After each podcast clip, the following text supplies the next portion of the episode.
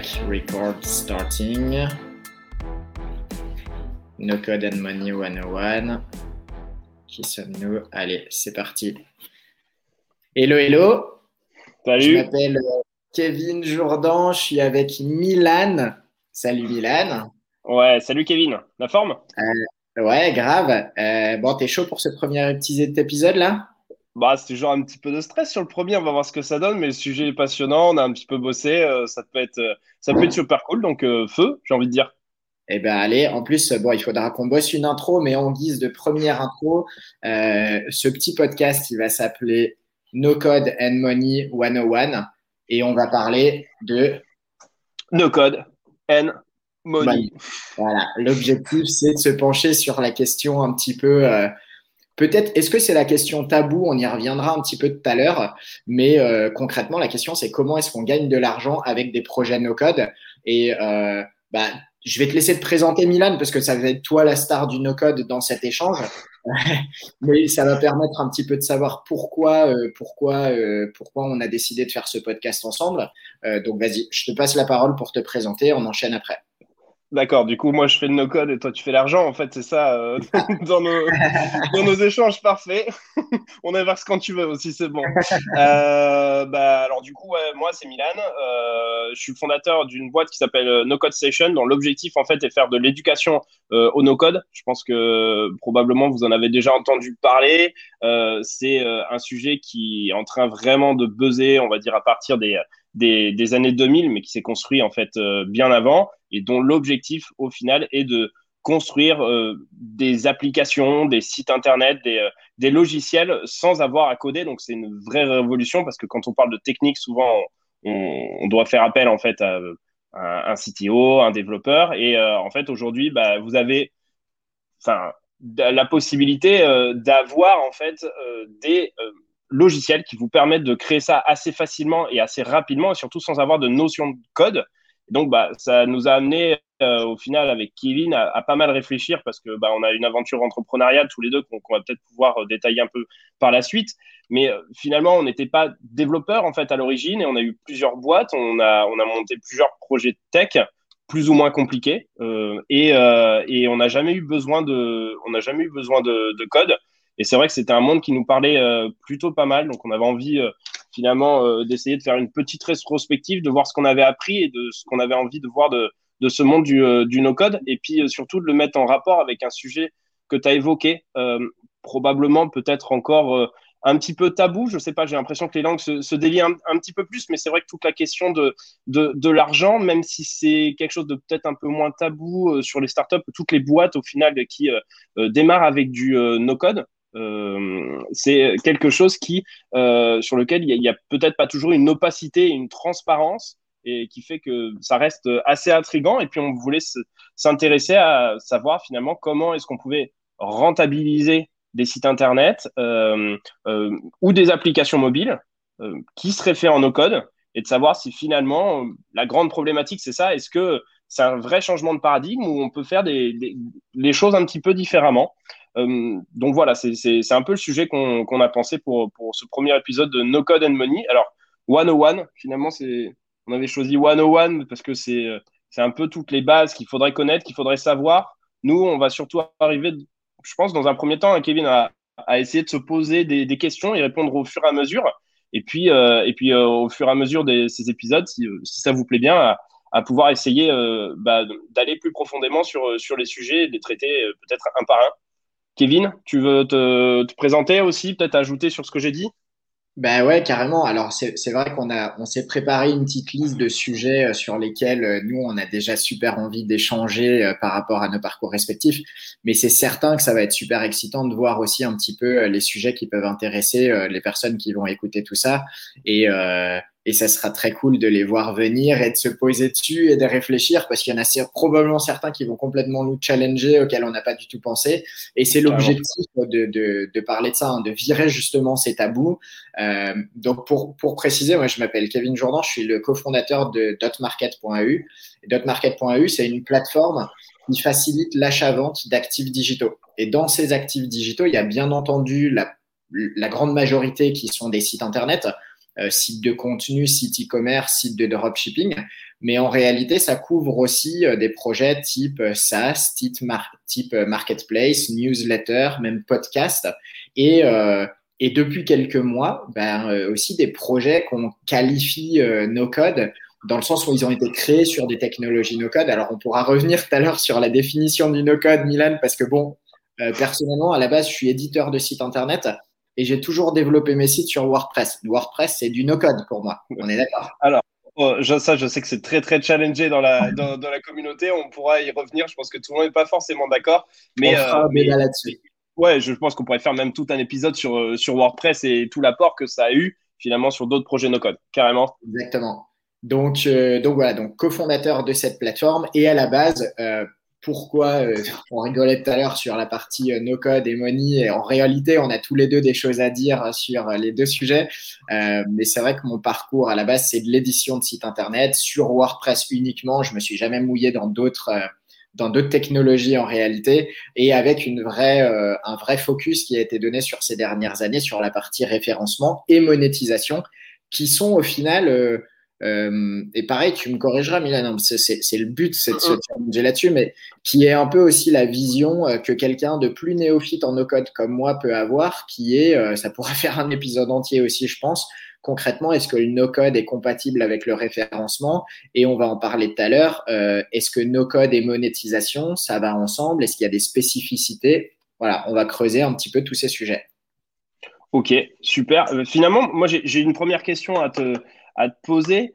Euh, donc, avec ta plateforme, avec Dot Market, euh, tu as dit que tu as déjà vu en fait quelques projets euh, dits no code. En fait, tu as pu voir passer ça. Enfin, on, ne l'a pas dit, mais effectivement, tous les deux, on est, on est éditeur également d'une newsletter. Alors, toi, sur ton domaine, sur, sur la revente de sites internet, et, mhm. et que je vous conseille, qui est, qui est vraiment, qui est vraiment génial à, à, lire et sur lequel on apprend pas mal, pas mal de tips. Et moi-même, en fait, j'ai une newsletter que je sors euh, du coup aussi une fois par semaine, comme toi, euh, sur euh, les, produits, les projets no-code et, en fait le, mindset du, du no-codeur.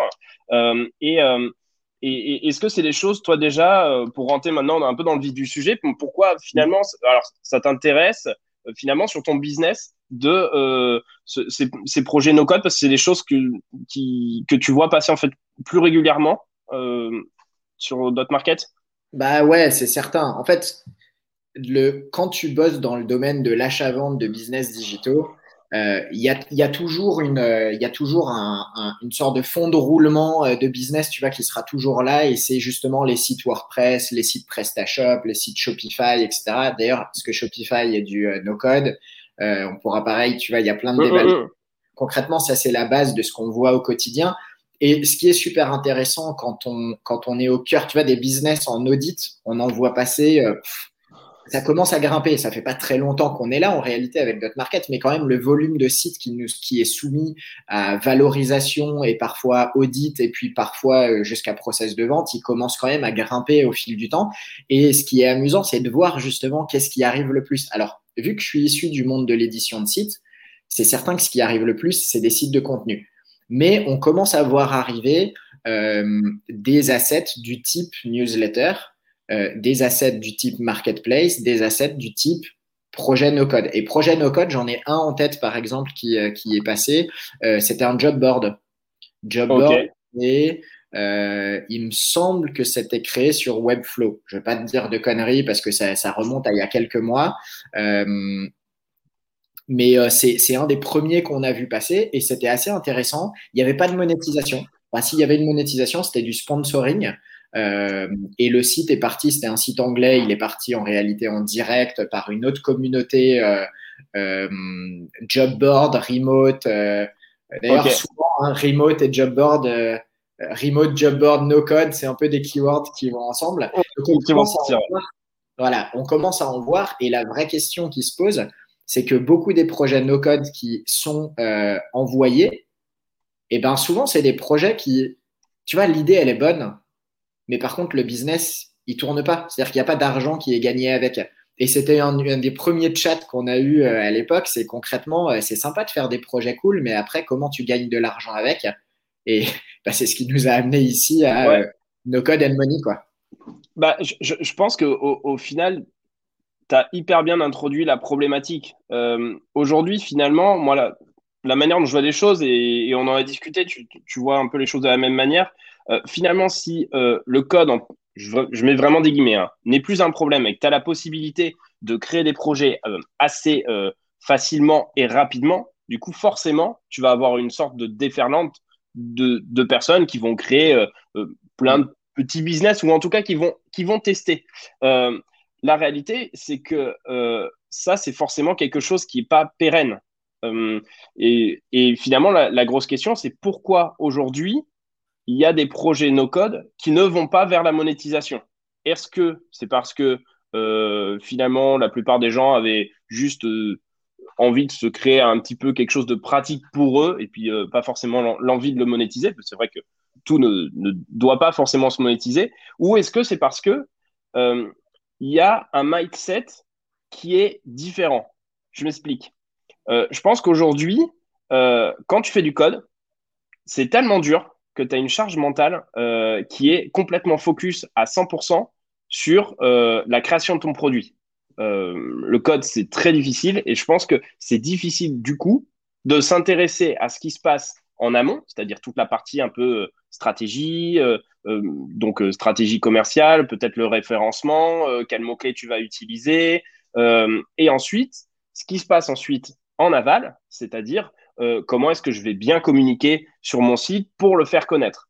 Finalement, est-ce qu'on ne serait pas face à certaines personnes qui continuent de penser un peu comme un développeur alors qu'ils ne sont, entre guillemets, que nos codeurs euh, et qui ne prennent pas finalement toute la chaîne de valeur euh, qui devraient prendre en main?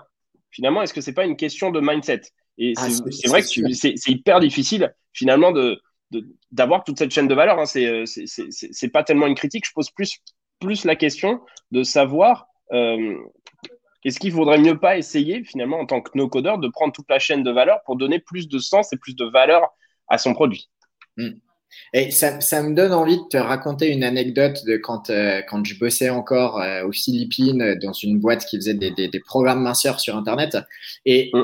À l'époque, le no-code, euh, ça n'existe pas. Hein, je te parle de 2010. Enfin, ça n'existe pas en tant que en tant que tendance, parce qu'en réalité, on a vu finalement, il y a plein de choses qui étaient déjà du no-code. J'ai même vu l'autre jour une discussion sur le fait que Dreamweaver était déjà du no-code à l'époque. Ouais, carrément. C'est les prémices. Ouais. Voilà, donc, mais c'était pas, euh, c'était pas verbalisé, quoi. Il n'y avait pas un nom sur ça. Mais je me rappelle qu'à l'époque, on avait toujours ce débat en interne, et je l'ai eu même dans mes premières boîtes, euh, qui d'ailleurs ont toutes foiré principalement à cause de ça. Euh, ce décalage qu'il pouvait y avoir entre ma vision marketing monétisation et la vision du développeur avec qui j'allais bosser, qui était très axée il faut qu'on développe quelque chose, il faut qu'on le développe euh, ultra bien, tu vois, le lean, on s'en fout parce que le code, il faut que ça soit propre, sinon ça fonctionne pas, etc., etc. Et en fait, ce décalage, moi, j'ai la sensation qu'il a toujours existé. Il y a toujours eu un décalage entre les, les, les makers, les créateurs, tu vois, ceux qui sont capables de mettre les, les mains dans le cambouis et de créer quelque chose en partant de zéro, et euh, les mecs comme moi qui en fait sont pas foutus de créer quelque chose à part un site WordPress, mais par contre qui peuvent passer leur temps à réfléchir à comment on va gagner de l'argent et comment on va développer ça. Sauf que si tu fais pas les deux, bah en fait, au bout d'un moment, ça bloque. Quoi. Tu ne peux pas euh, juste créer le produit et pas le marketer. Et à l'inverse, tu peux pas juste marketer un truc qui n'existe pas. Et, tu penses du coup qu'avec le, avec le no-code, c'est des choses qui, qui, qui, vont faire qu'il euh, y a des personnes qui vont réussir à prendre à la fois le côté maker et marketeur, ou que finalement, entre guillemets, le no-code n'apporte pas tellement euh, grand-chose en plus et que les dichotomies vont bien rester entre le maker, celui qui va vraiment effectivement créer le produit, et euh, le marketeur qui va être là euh, pour vendre le produit. Est-ce que, est que, est que les makers doivent se mettre à faire du marketing et, les marketeurs à devenir makers? Je, pense que dans le cas de, justement du no-code, tous ceux qui font du marketing euh, vont s'y mettre énormément. La question, c'est de savoir est-ce que les, les, les, makers, alors en fait, qui y a dans les makers il y a, il y a des gens qui font du no-code, mais il y a surtout, en fait, surtout beaucoup de développeurs en fait, à, à l'origine. Hein. C'est, mm. plutôt, plutôt ça qu'on appelle les, les, makers. Les premières communautés de makers, c'est pas du no-code. C'est des gars qui sont capables d'aller dans le dur et, euh, de bosser des heures pour sortir un, un, un truc. Euh, je pense qu'il y, a, y, a deux, il y a deux aspects. Alors déjà, on je te l'ai déjà exprimé, mais tu vois, pour moi qui suis pas issu du domaine du no-code, au-delà de WordPress, encore une fois, euh, je vais insister là-dessus, tu vois, mais c'est le c'est l'ultime no-code sur lequel j'ai été capable de mettre mes mains. Et c'est pour ça que c'est intéressant parce que vraiment dans nos débats, vous allez voir, euh, moi je peux pas apporter, je vais forcément apporter une vision critique ou euh, très euh, terre à terre sur la partie no-code. Donc Milan, tu es là clairement pour aussi rentrer dedans et montrer que les no-code c'est pas que ça. Mais c'est pour dire que pour moi le no-code, néophyte, le no-code, je vois pas forcément la différence avec du code. C'est-à-dire que je, sais très bien que je suis pas capable de faire du code, d'apprendre les langages, d'apprendre tout ce qui va avec. Mais la réalité, c'est que je suis pas plus capable de créer un projet en no-code. C'est tout aussi, ça demande les mêmes euh, skills d'association, d'aspects techniques. Alors oui, peut-être qu'ils sont moins techniques, peut-être qu'ils sont plus simples à comprendre, mais la réalité, c'est que pour moi, le no-code, ça reste une forme de code qui me dépasse. Et, je, donc, je pense pas qu'en tant que marketeur, si je dois me qualifier plus marketeur, euh, le no-code va vraiment me permettre de passer un cap de ouf dans ma capacité à créer des projets solo. Je pense que ça peut aider et ça peut aider des personnes qui vont être un petit peu plus, euh, un peu plus à l'aise avec ça. Euh, mais ça va pas non plus révolutionner la capacité de gens qui ont zéro skills tech à développer des projets de zéro.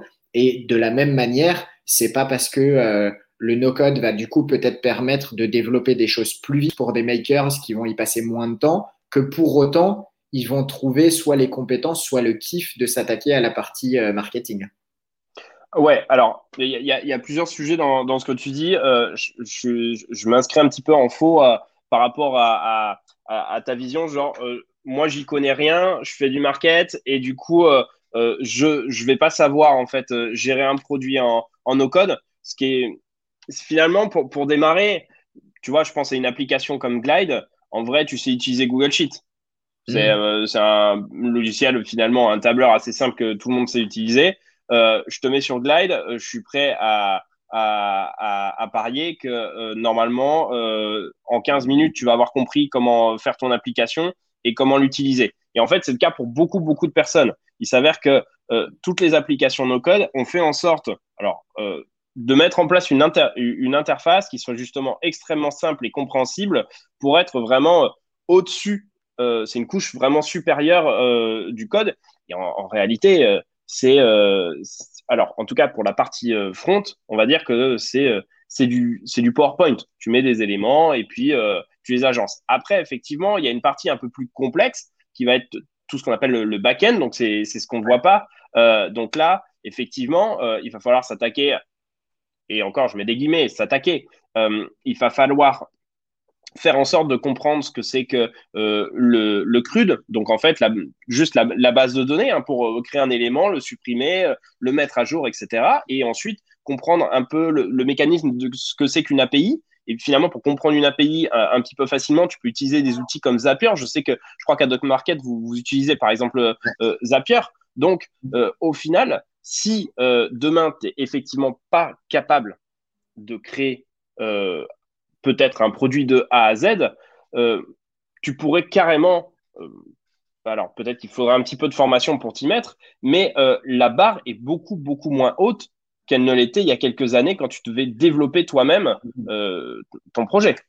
Donc là, euh, Et c'est vrai que sur, sur Market, si on, si on peut prendre cet exemple, parce que c'est un bon exemple de, de, mix, parce qu'il y a, il y a du dev et il y a du no-code.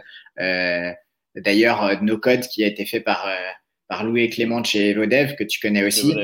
Voilà, euh, il y a du, il y a du Pipedrive, il y a du Outgrow, il y a du Zapier qui est en place, le tout développé sur une techno que j'ai pas envie de la nommer parce que je veux pas faire de la pub, mais euh, qui est aussi une techno. Euh, je veux pas lui faire de la pub parce que parce que voilà, mais bon, euh, mais qui est aussi une techno moins no code. mais tu vois, chez, chez nous, c'est Mayan, mon associé, qui est plus issu du domaine tech, elle s'en sort très bien avec tout ça. Moi, je fais ah, peut-être, tu vois, c'est peut-être ça l'ouverture que je voulais faire. Peut-être que finalement, c'est une question un peu générationnelle aussi. moi qui ai, qui grandi dans l'entrepreneuriat avec cette distinction entre marketing et code, aujourd'hui, le no-code, il arrive, il n'arrive pas forcément à, à, enlever tous mes biais en termes de perception de, de, ce que ça représente.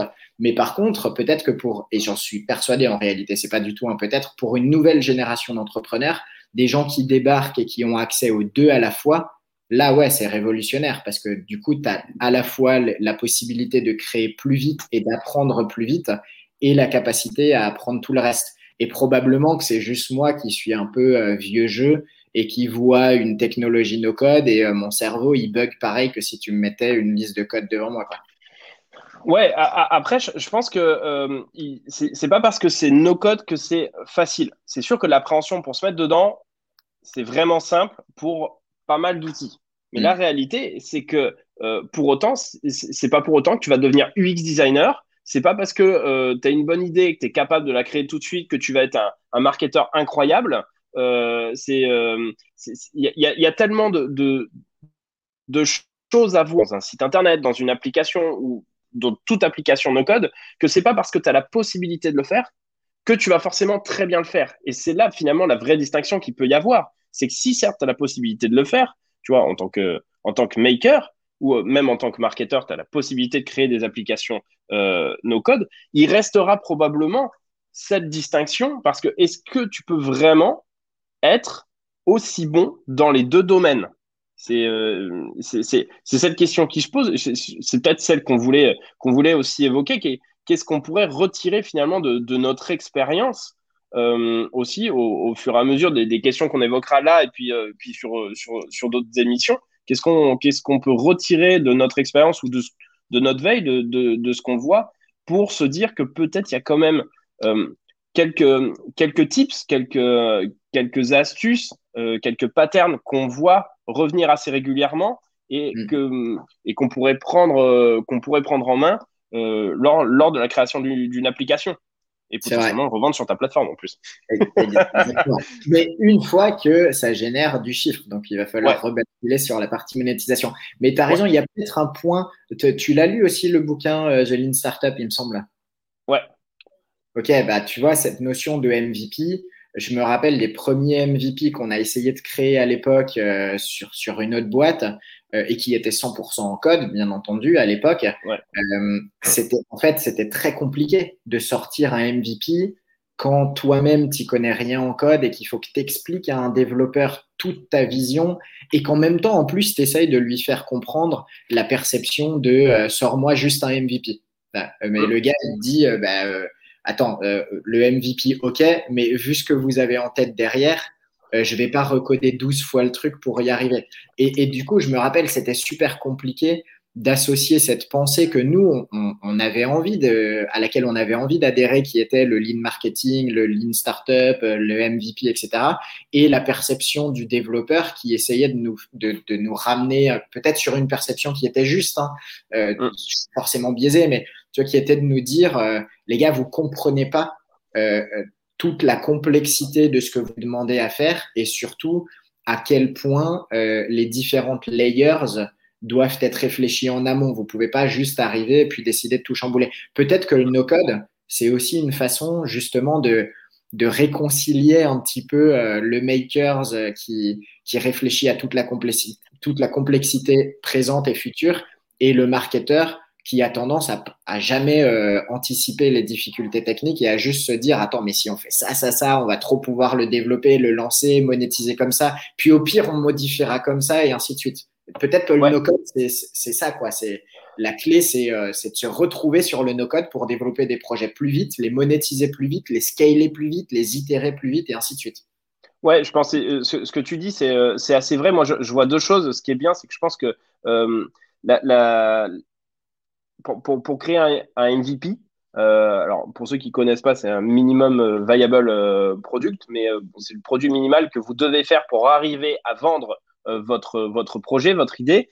Euh, le, le, ce que, ce que j'aime bien finalement dans, dans, dans les outils no-code, c'est que ça va pouvoir rapprocher euh, les développeurs et ceux qui ne le sont pas sur un produit. C'est-à-dire qu'au final, si toi, justement, Kevin, tu fais juste du market, mais tu comprends pas ce que font les devs, bah, si tu te bouges un petit peu pour sortir un, premier MVP en no-code, peut-être que tu vas comprendre aussi la difficulté, les problématiques que vont avoir les développeurs. Et du coup, aussi, ça peut s'installer une, meilleure combinaison, une meilleure compréhension sur, sur la suite du projet. Donc mm. ça, je pense que ça, ça peut permettre de, de rapprocher. C'est c'est c'est plutôt intéressant. Après, euh, j'ai quand même une remarque à faire sur, le, sur, la, partie, euh, sur la partie MVP. Moi, je suis assez convaincu euh, aujourd'hui que, que, le domaine va aller beaucoup plus loin. En fait, je t'explique. aujourd'hui, on parle beaucoup de MVP pour le no-code. Le problème, c'est que si on réduit le no-code au MVP, j'ai l'impression que ça va vraiment rester un peu dans le côté euh, tu sais, euh, genre euh, start-up, on tente des trucs comme ça, je viens de sortir d'école de commerce et donc du coup j'ai une idée à la marque Zuckerberg, je fais un petit réseau social et, et ça, va être, ça va être génial. ça serait vraiment très dommage que ça aille là. Donc, effectivement, après, tu peux avoir une vision B2B, une vision B2C. Je pense qu'on y reviendra par la suite sur, sur, sur, nos, prochains, sur nos prochains épisodes. mais c'est des choses, je pense, qu'il va, falloir, qu'il va falloir vraiment distinguer. Et et, je pense qu'il faut progressivement sortir de cette notion de MVP euh, pour euh, arriver à se dire que les produits en no-code, ou en tout cas certains, et c'est peut-être l'occasion d'en citer, euh, citer, certains, vont pouvoir être monétisés très très fortement. Tu vois, moi je suis, assez convaincu que franchement, du Shopify, bon, c'est clairement du no-code, hein, tu gères pas euh, tu gères pas euh, ta partie serveur, euh, c'est du drag and drop en front, euh, tu installes des plugins si tu as besoin de quelque chose, globalement en deux heures, euh, tu as terminé de faire ta plateforme et tu peux, tu peux le sortir. je pense que tu sûrement plein d'exemples à me donner de sites en Shopify qui ont généré un très très très gros chiffre et qui se sont hyper bien revendus là. Je pensais à la, la genre la sœur Kardashian, là, je sais plus comment elle s'appelle, la Kelly, Kelly Jenner bon, bah, qui a vendu son Shopify 100 millions. Alors peut-être que le Shopify, euh, elle l'a fait développer vraiment par, par un développeur, mais globalement, elle aurait carrément pu commencer euh, son, son, projet, euh, son projet sans, sans, le faire développer. Et ce qui a fait la force finalement de son business, c'est pas son projet no code, mais c'est parce que elle, elle avait fait autre chose avant, c'est qu'elle avait créé une communauté. Ok? Et ça, ça je pense que c'est plus important. Et elle l'a monétisé. Ouais. Et c'est ça d'ailleurs qui est intéressant dans la, dans la perception. Encore une fois, un choc de perception euh, qui des fois fait qu'il y a un biais alors qu'en réalité, est-ce qu'il existe vraiment euh, quand, tu, quand, on, quand on reprend les bases et qu'on dit bah, ton site Shopify, ton site, on bosse avec d'autres technos, tu vois, par exemple, on a un partenariat avec WeezyShop en France. Euh, on est en discussion avec une boîte qui s'appelle Easy One, avec Dr Tech, tout ça, c'est du no-code c'est du no-code pour créer des, petites boutiques, euh, voilà. Mais étonnamment, c'est pas perçu comme du no-code dans le sens où euh, tu ne crées rien d'autre que des choses qui existent déjà. Et moi, j'ai la sensation qu'il y a un peu ce décalage entre euh, le no-code facile à monétiser qui, du coup, est un peu écarté de la notion de no-code, du style le Shopify. On sait tous gagner de l'argent avec un Shopify parce que finalement, on oublie que le Shopify est, un projet no-code et on se, focalise plus sur la recherche du produit, sur euh, la gestion des fournisseurs, sur le référencement du Shopify, sur la publicité Facebook pour driver du trafic sur le Shopify. Et, du coup, on oublie le côté no-code, mais en fait, c'est la même chose sur tous les projets. C'est-à-dire que quelle que soit la technologie et le projet que tu, que tu crées, au final, si tu réfléchis pas à comment tu vas le référencer, comment tu vas lui balancer du trafic payant, euh, organique, peu importe, euh, qui vont être tes clients, qu'est-ce que tu vas proposer en service, en produit, en machin, tu gagneras pas d'argent. Et j'ai un peu la sensation qu'aujourd'hui, bah c'est même certain, il y a énormément de Shopify qui décollent jamais, tu vois, qui sont créés et ensuite euh, les gars ils essayent de les revendre alors qu'ils n'ont pas fait une thune avec. Mais uh-huh. ça vaut quelque chose et ça se revend. Euh, beaucoup en starter site, euh, notamment aux US. Ça se vend un petit peu plus difficilement en France, mais en tout cas aux US, il y a des, il y a des groupes entiers de, de gars qui vendent, de, de gars, d'hommes et femmes d'ailleurs. Hein, je ne vais pas juste dire les gars, parce que le, le note code, c'est. Euh, c'est pour les gars et les filles.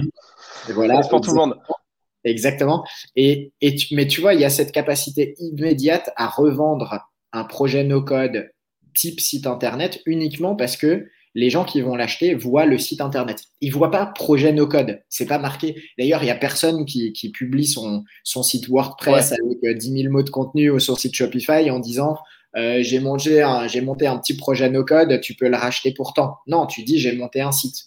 Et, et peut-être que le décalage, c'est justement de, de, démontrer que euh, euh, no code, c'est juste une manière d'arriver à un truc. Mais en fait, à la fin, qu'est-ce que tu vends? Tu développes une marketplace, tu développes un SaaS, tu développes une newsletter sur une base no-code, tu développes un site internet sur une base no-code, tu développes un job board sur une base no-code. Mais ce que les personnes vont acheter, si on parle d'achat au final, c'est pas une no-code, c'est le business. Donc, il faut revenir à cette question de comment tu fais de ton projet, que ce soit code ou no-code, mais là, on va rester sur le no-code, un vrai business qui génère du trafic et qui génère des thunes. Ok, bah du coup on, peut on, peut carrément passer en fait sur, sur peut-être les, les, différentes manières de, de monétiser qu'on pourrait voir euh, qu'on pourrait voir euh, ensemble. Je, fais juste un petit point, je voudrais juste rebondir sur, sur ce que tu as dit sur les plateformes par exemple euh, américaines de, de, de, revente de sites. Est-ce que tu as vu notamment des des, des outils ou, ou, ou, des types de sites internet qui se revendent mieux que d'autres. Parce qu'en fait, moi, je me dis, si aujourd'hui je t'achète un site internet, il faut que je connaisse un peu la techno. Tu vois, si je pars sur une solution, euh, même si c'est no code, euh, si jamais il n'y a pas une communauté derrière euh, et, et, que bah, c'est compliqué peut-être de le maintenir ou que la boîte, bon, il, y a 10, 15, 50 personnes, mais c'est pas encore un truc très très gros. c'est aussi le risque qu'ils arrêtent du, du jour au lendemain. Donc, est-ce que euh, ça serait pas. Euh, euh, est-ce que ça se joue beaucoup sur la capacité à maintenir le site par la suite? Je pense que c'est ce qui a fait le, succès de, de, WordPress. On, y revient encore, mais c'est qu'aujourd'hui, au final, bon il y a peut-être ce côté un petit peu no-code, même si je pense qu'il y a des outils qui sont encore presque bien au-dessus, mais par contre, il n'y a personne qui a la communauté WordPress. Et aujourd'hui, si j'ai un problème sur un de mes sites WordPress, je sais que je vais trouver la solution. Ce qui n'est pas forcément le cas dessus. Est-ce que c'est une problématique qu'ont les, les, acheteurs quand ils, euh, quand, ils cherchent? Ouais. C'est certain. Mais encore, euh, encore ce matin, on avait un appel avec un acheteur qui, euh, je vais pas nommer les technos pour pas, parce qu'il il en disait un peu du mal, mais tu vois, qui, qui, cherchait à acheter un site qui était sur une techno no code, on va dire et qui nous disait non mais laisse tomber, euh, moi je bascule immédiatement tout ça sur PrestaShop pour pouvoir remettre les mains dans le cambouis et l'optimiser. Parce qu'il est, parce qu'il est dev, euh, parce que ça, peut être une volonté. Parce qu'il a une okay. de dev. Mais donc pour lui c'était euh, c'était une perception de ok en fait ça c'est trop limité. Donc ça ça peut être une, image et c'est principalement vrai sur des technologies no code format CMS euh, c'est probablement moins vrai sur des technologies no-code dans lesquelles tu as un accès euh, plus poussé. Donc là, tu étais plus calé que moi là-dessus, mais euh, tu vois, les, les, CMS qu'on a pu évoquer tout à l'heure de création de sites e-commerce, par exemple, en réalité, ta capacité à aller vraiment updater, upgrader le site, elle reste très limitée parce que c'est une technologie clé en main. Donc c'est du no-code, mais c'est du clé en main et il n'y a pas beaucoup de personnalisation très avancée que tu peux faire. Alors qu'avec certaines technologies no-code, euh, tu peux probablement aller beaucoup plus loin parce que tu auras plus de flexibilité, tu es peut-être propriétaire du code, tu vois, des, choses comme ça. Quoi. Et donc, c'est certain que la, capacité à reprendre un business, elle est très importante. Et aujourd'hui, ça fait probablement flipper certains repreneurs un peu classiques euh, qui sont très attachés à certains CMS avec lesquels ils sont très habitués à travailler. Et donc, par exemple, bah, chez nous, sur Market, euh, clairement, les, CMS euh, phares, bah, c'est les mêmes que partout. Euh, le Shopify, ça va se revendre très facilement. Le WordPress, bien entendu, ça se revend très bien. dès que tu rajoutes un peu de symphonie dessus, ah, du coup, c'est de nouveau un peu compliqué, et ainsi de suite. Et les projets no-code, ben, l'audience, notre audience en tout cas, elle est encore en phase d'éducation et de découverte. Je pense que c'est là un peu partout. Mais après, tu posais la question des plateformes. Tu vois, j'en ai une sous les yeux là il y en a plein des plateformes. En France, on n'est pas beaucoup à faire de l'achat-vente de bise, donc en réalité, c'est très limité. Donc, il vaut mieux voir à l'international pour, euh, pour avoir des exemples concrets. Euh, mais par exemple, à l'international, tu as Flippa qui accepte tout. Euh, tu as Empire Flippers qui est très focalisé sur des sites business existants. J'ai pas vu passer de projet no-code chez eux, mais euh, sur, euh, sur une plateforme comme MicroAcquire qui se présente comme acheter des startups, là, tu as de tout tu as beaucoup de SaaS et du coup, dans les, dans les SaaS, tu as beaucoup de projets no-code. Mais même là, tu vois, c'est pas forcément présenté comme du no-code, c'est présenté comme un, comme un SaaS. Là où il y a une plateforme qui, pour moi, se démarque un petit peu euh, dans, sa, dans sa mise en avant des projets, euh, c'est indiemaker.co. Ouais. Où vraiment, ils, te présentent buy and sell side projects. Et, et dans la notion de side project, il y a un petit peu ce côté. Euh, bah, tu regarderas les projets. Il y en a, il y en a une autre qui faisait ça, euh, un site qui était spécialisé sur la revente de business à moins de 1000 dollars. Et énormément, j'essayerai de le retrouver, et énormément de ces, des sites qui étaient proposés là-dessus, en fait, c'était des, des pardon-moi l'expression, hein, mais des petits projets no-code, side project, qui avaient été développés par, euh, par des makers et qui étaient revendus à état de monétisation zéro. En fait, c'était le, le MVP qui était revendu pour quelqu'un qui voudrait euh, bosser dessus pour en faire un business, quoi. Et alors, et alors du coup, en fait, c'est assez intéressant parce que ce que tu vends finalement, c'est quoi dessus? C'est euh, la potentialité que le business il se développe. Euh, c'est peut-être des leads déjà existants parce que tu peux ne pas faire en fait de, de tu, tu peux ne pas faire de sous, mais, euh, mais, mais possiblement avoir du lead ou si finalement presque un business type agence. Bah, j'ai passé quatre jours dessus, mon taux journalier il est à 500 balles euh, par jour, donc 4 x 5, 20. Donc en gros, à 2000, c'est, euh, je te le vends à 2000 euros parce que c'est globalement ce que ça coûte sur le marché. C'est. C'est un peu ça. Hein. C'est la plupart. Je passais un moment beaucoup de temps là-dessus sur cette plateforme avec les projets. Je crois que ça s'appelait 1K Project d'ailleurs. Euh, le nom me revient. 1K Project. Et je trouvais ça génial parce que je recevais très régulièrement des petites idées de projets à moins de 1000 dollars. Et euh, je peux te dire que j'en ai vu pas mal où je me suis dit, ah, je pourrais le racheter, je pourrais le développer, j'ai des idées, j'ai machin, des trucs. Souvent, ce qui m'a bloqué, c'est que c'était sur des technologies que moi, je ne maîtrisais pas. Donc, je me disais, OK, cool idée, je vois ce que je pourrais en faire. Mais en fait, ça va être trop galère, ça rentre pas dans mon cœur de compétences. Bah, mes vraies compétences, c'est SEO, monétisation. Par conséquent, même si je vois comment développer le business, ça ne veut pas dire que je suis vraiment capable de le développer. Et, et donc, j'en ai laissé passer pas mal comme ça, mais tu vois, il y avait des applications, il y avait des petites extensions pour Chrome, euh, des widgets, euh, euh, des, des, des, plugins pour plein de, de technos différentes, des job boards, des scripts. Enfin, tu vois, il y avait vraiment plein de trucs. Et tu ça passe mal qu'on se fasse une petite émission, genre, on, on en choisit on choisit 10, 10, petits business comme ça et puis euh, on, se donne notre avis. on, pourrait, on pourrait essayer un truc dans le genre. Carrément, carrément, carrément. Euh, mais tu vois, ce qui est intéressant, c'est que c'est, comme si les gars qui mettaient ces projets à vendre, ils avaient eu l'idée. Et franchement, dans plein de cas, euh, je peux me tromper, attention, hein, mais, mais tu vois, j'en ai vu passer plein où je me suis dit, c'est une super idée. Pourquoi le gars, il n'a pas développé? Pourquoi la nana, elle n'a pas poussé le projet? Et je pense que justement, bah, pourquoi? Parce que peut-être ils ont, ils ont atteint la limite de leur kiff. Leur kiff, c'était euh, j'ai identifié une petite faille sur le marché, hop, je développe un petit tool. Mais bon, par contre, la suite, euh, euh, peut-être j'ai déjà eu une autre idée cool et je vais développer l'autre truc, le, Shiny Object Syndrome. Euh, et, ou, peut-être juste, j'ai pas les compétences et bah, je suis content de prendre 1000, 2000 balles sur la revente de mon projet à quelqu'un qui va le développer. Et, et, et No Code and Money, c'est finalement de se dire, OK, qu'est-ce qu'on qu'est-ce qu'on peut vous fournir là Si tu es en train d'écouter, qu'est-ce qu'on peut te fournir pour dire, t'arrêtes pas au 1K Project? Si tu as une bonne idée, euh, réfléchis à comment tu peux le monétiser parce qu'en fait, peut-être qu'il peut se vendre. Tu n'es pas obligé de le scaler finalement. Tu en feras un épisode sur le scaling d'ailleurs, parce que c'est une, bonne question. Mais parce qu'en réalité, il y, a, quand même une fat différence avec pas forcément beaucoup plus de travail, à mon sens, hein, euh, de passer de 1 à 10 ou 20 cas de valorisation.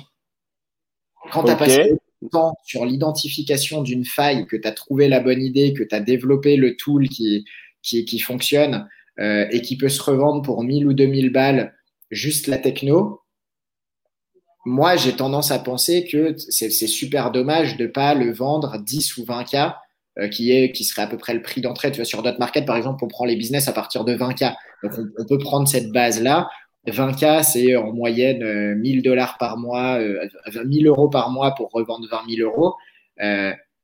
Donc là, tu parles, si, si je fais 1000 euros de MRR en fait par mois, du, coup, potentiellement, j'ai un business qui, qui vaut en moyenne 20 000 euros. Toi, tu imagines que c'est à peu près, ça.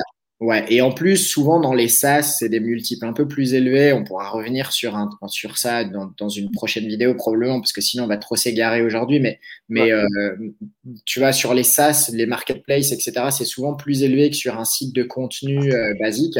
Donc, euh, si tu fais du 20, 20 tu fais du 1K de, de MRR, tu peux effectivement probablement viser une revente entre 20 et 25K.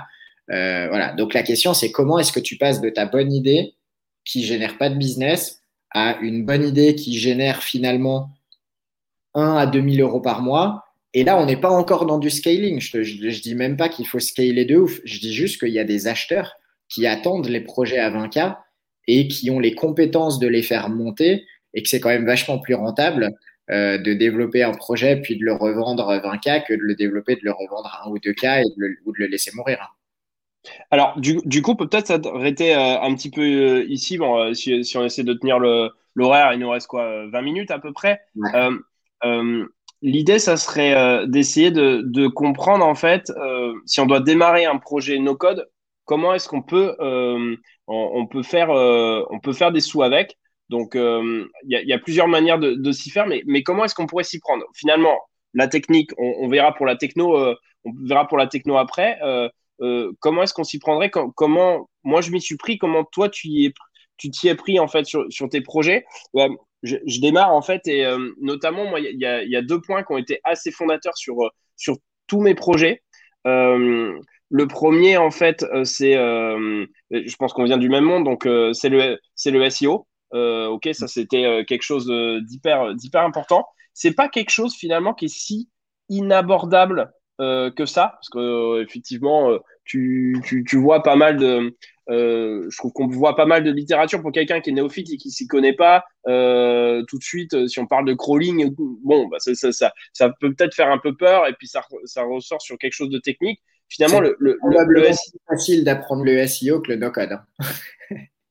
Bah, euh, ah, je, je, pense qu'en tout cas, les, les, les, les, premières bases, les premières bases euh, carrément, et surtout, il n'y a pas besoin d'être particulièrement technique, en tout cas, pour arriver à référencer des, des, des, des premiers sites et en faire des, des, des business. Alors, on ne parle pas de, de faire du, du, Amazon ou du Cdiscount ici, on parle juste euh, déjà de business qui font, qui font entre 20, 30, 40 ou 100 k et qui, qui sont déjà finalement des, des beaux business. donc, je, pense que le, le, SEO a été assez fondateur. moi, avant de rechercher un business, je fais une vraie recherche de mots-clés. Alors, je sais pas trop les, euh, les outils que toi tu utilises. Moi, je sais que j'utilise pas mal euh, euh Keyword Finder. Alors, c'est kwfinder.com. Franchement, ils sont pas trop chers. Euh, alors, c'est sûr que c'est peut-être moins professionnel que du Href ou du SEMrush, mais pour le coup, c'est quelque chose qui est plutôt qui est plutôt bien qualitatif. Et en fait, la plupart de mes sites, j'ai tous réussi à, à, les porter en, en, dans, dans, les premières, dans, dans, les premières pages de Google sans, sans, problème, juste en suivant une, la méthodologie en fait qui est, qui est, qui est bonne. Alors, je pense que si on nous emmène sur, si on part sur la méthodologie SEO, là, on, on, va, on va, carrément dépasser. Donc, on fera un épisode sur, sur le SEO complet si, si ça vous intéresse. Donc, ça, ça, c'était la première des choses. Et la deuxième des choses qui est hyper importante, euh, mais qui n'est pas forcément facile à faire, euh, c'est euh, créer une communauté sur votre produit. alors toi, je ne sais pas si tu l'as toujours fait sur tes, sur tes projets. Moi, j'ai toujours eu à cœur en fait de, de, de partager à fond ce que j'étais en train de faire, ce que j'apprenais et finalement de le, le, donner, de, de, découvrir des gens en fait autour et, et, d'essayer de, de, parler de son produit euh, pour l'améliorer au fur et à mesure avec, euh, avec la communauté. Et, euh, et, je pense que ça, c'est vraiment un des trucs qui est probablement un peu oublié. C'est-à-dire que si vous avez le meilleur produit du monde, hyper bien codé, développé, qui est hyper beau, mais qu'on ne vous voit pas parce que vous n'êtes pas référencé, que vous n'avez pas les bons mots-clés, finalement peut-être pas la bonne cible et potentiellement pas la bonne communauté, bah finalement ça va être quelque chose sur lequel vous aurez eu un beau produit, mais ça ne fait pas sens par rapport au marché et du coup, vous ne pourrez pas le monétiser. Mais que ça soit une, monétisation, réelle, c'est-à-dire euh, un achat direct sur le site, ou potentiellement même une revente. Donc moi, je sais que quand je démarre en tout cas euh, un business, je, pense à ça dans un premier temps. Mais je sais qu'après, on, peut peut-être parler des ads rapidement. J'ai un peu moins touché à, ce domaine-là, mais voilà, moi, c'était vraiment deux domaines. Euh, est-ce que, tu partages un peu ça Est-ce que tu as d'autres tips en fait à, à, partager un peu sur la monétisation ou ton mindset quand tu démarres un projet? Ouais, non, mais je suis 100% d'accord avec ça. Et c'est, en fait, ça, ça va peut-être être un petit peu relou à entendre. Tu vois, on est censé parler de no code, mais en fait, no code, pas no code, la base, c'est toujours la même. C'est-à-dire identifier un marché, identifier un, problème à résoudre, identifier un besoin auquel répondre et proposer quelque chose. Et finalement, il y a peut-être, tu vois, une capacité je vais dire inné, c'est peut-être exagéré, tu vois, mais, mais j'ai, moi j'ai la sensation qu'il y a cette capacité un peu innée chez les makers à, identifier euh, des, idées cool.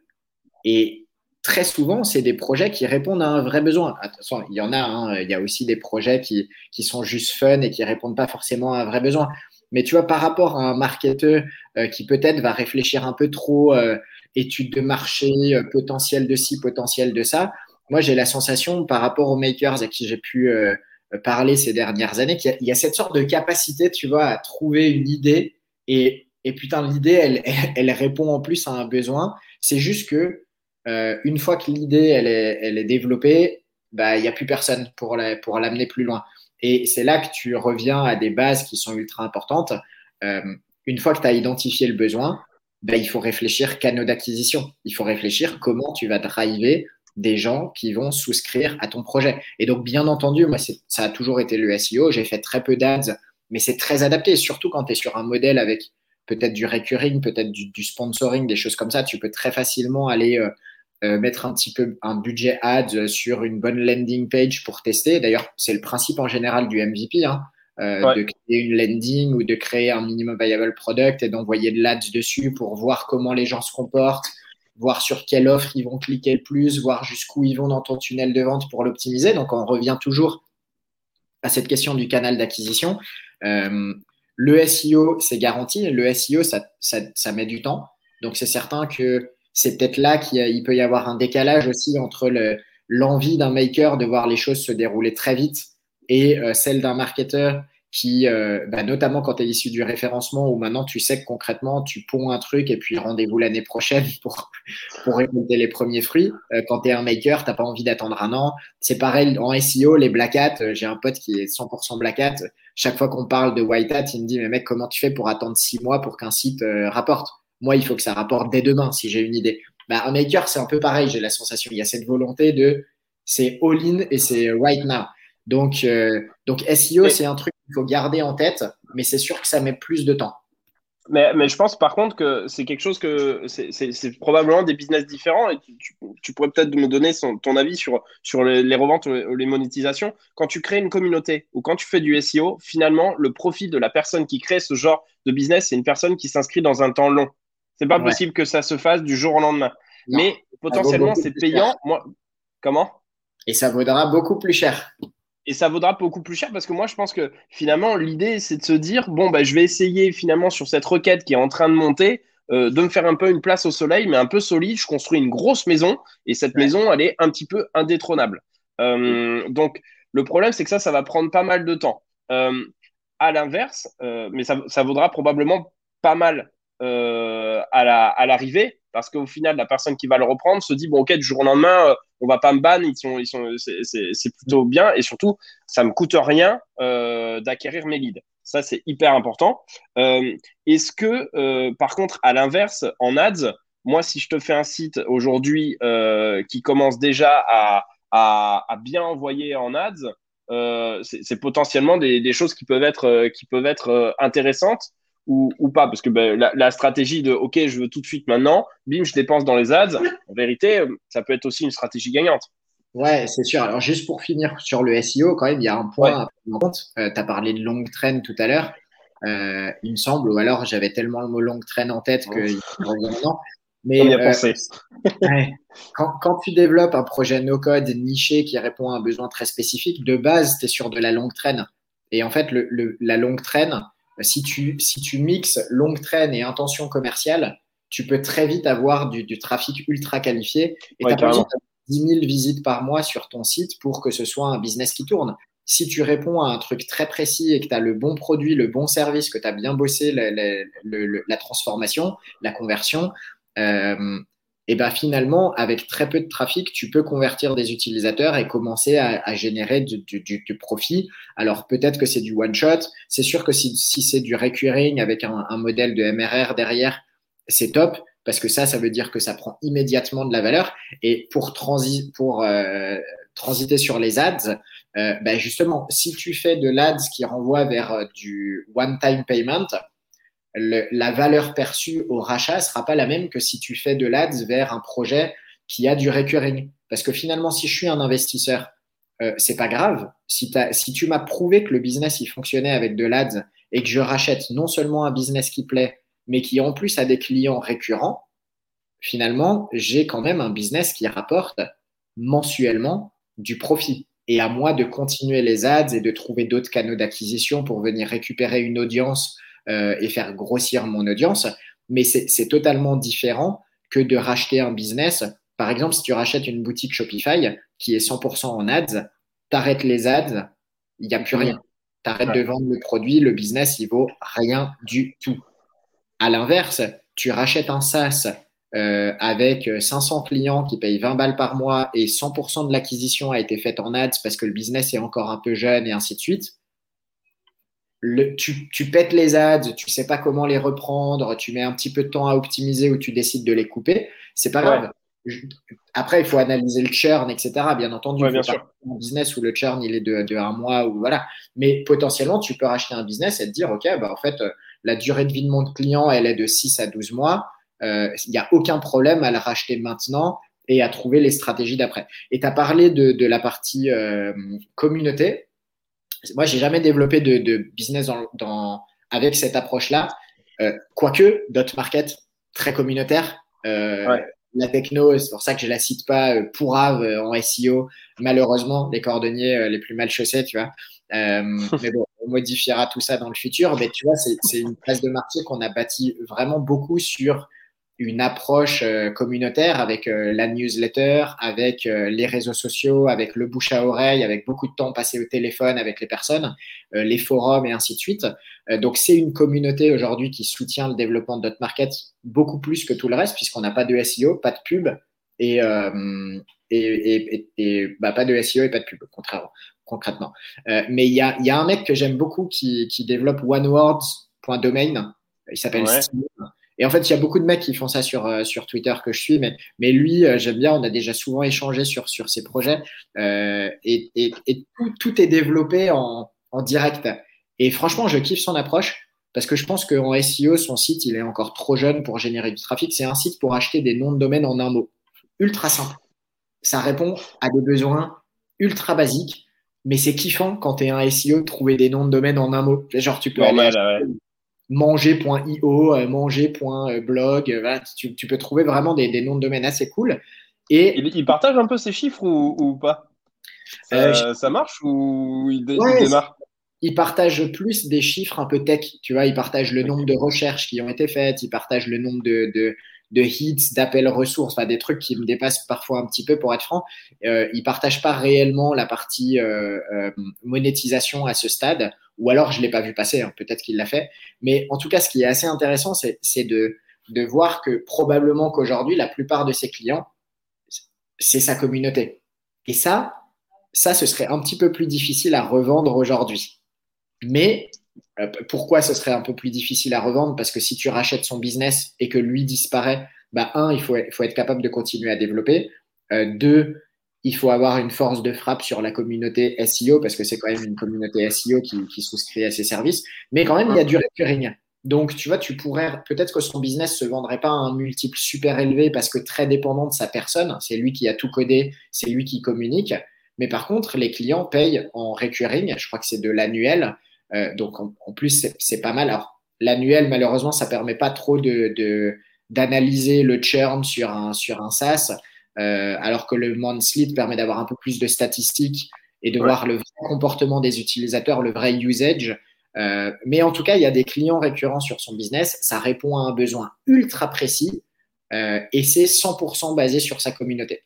Et là, je pense qu'il a eu des clients du coup depuis le début. C'est-à-dire que dès ouais, mais du coup, ce que tu dis, c'est que c'est un peu choix, c'est un peu choix à revendre parce que euh, si moi je vais acheter son business, euh, demain je suis obligé de lui racheter son Twitter en fait et de faire quand chez lui. Ouais, ça c'est exactement. Ça c'est un peu plus dur. C'est pour ça que l'aspect communautaire, il a, euh, il a ses avantages et il a ses inconvénients. L'avantage, c'est que tu peux très vite obtenir du résultat grâce à ta communauté. L'inconvénient, c'est que pour la personne qui reprend le business, c'est pas rare qu'ils aient besoin de compter sur toi pour poursuivre un petit peu la communication ou la transition ou quoi que ce soit, tu vois. Et il y en a pas mal, hein, des makers qui, qui lancent avec leur communauté. Derrière, c'est racheté. Exploding Topics, par exemple, euh, qui a été racheté par euh, Brian Dean. Euh, mais il a racheté le fondateur. Une newsletter en passage, hein. si ça vous intéresse, c'est assez cool comme newsletter. Tu peux peut-être nous dire un peu plus que, ce que c'est, peut-être que tout le monde tout le monde connaît pas forcément Exploding bah, Topics c'est un site qui permet d'identifier les tendances qui sont en pleine explosion. Et ils ont une version gratuite où tu peux voir, euh, alors c'est 100% de code, hein, c'est basé sur euh, l'historique de, euh, de la search de Google Trends pour identifier, et après c'est croisé avec quelques autres trucs euh, pour identifier des, des, des recherches qui, qui, partent euh, à la hausse de manière stratosphérique et identifier, OK, ça, c'est en train d'exploser. Et dans la version payante, ça te permet de faire un petit, ils font plus du prévisionnel. Leur promesse, c'est de dire, euh, on arrive à détecter six mois avant euh, un mot-clé ou une tendance qui va exploser. Donc c'est top.